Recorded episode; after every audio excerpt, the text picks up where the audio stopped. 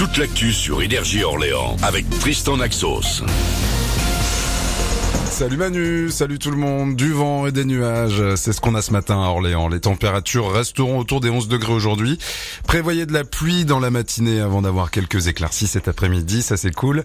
Demain des nuages, 1 degré le matin, 12 degrés l'après-midi. C'était la météo sur Énergie avec Cash Corner Place d'Arc. Vente d'occasion et rachat en cash. Et demain, la nouvelle journée d'action contre la réforme des retraites. Aujourd'hui, des grèves encore dans plusieurs secteurs. On pense évidemment au train. C'est compliqué encore ce matin. Pour aller à Paris, vous avez euh, un train sur deux euh, de programmé au départ d'Orléans. On est plutôt sur un TER sur trois pour aller à Tours.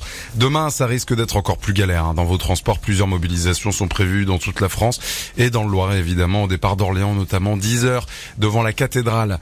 La sobriété et justice climatique, c'est le thème du nouveau rapport du GIEC. Le MOB d'Orléans organise une conférence ce soir à 20h pour le décrypter avec plusieurs scientifiques.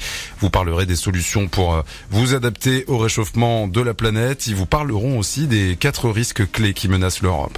Un événement à pas louper si vraiment vous cherchez un job à côté des cours, un job en ce moment ou pour euh, cet été. Le Criche d'Orléans organise un gros forum de l'emploi demain pour les lycéens et les étudiants. Une cinquantaine d'entreprises seront sur place avec un millier d'offres à pourvoir. Rendez-vous demain aux 3 rues de la Cholerie de 13h à 18h. De 48 à 200 euros en fonction de votre situation familiale. Le chèque énergie sera versé à partir du 21 avril, annonce du gouvernement hier.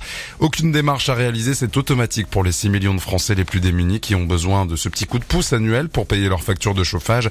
Ça marche pour le bois, le fioul ou encore l'électricité, hein, évidemment.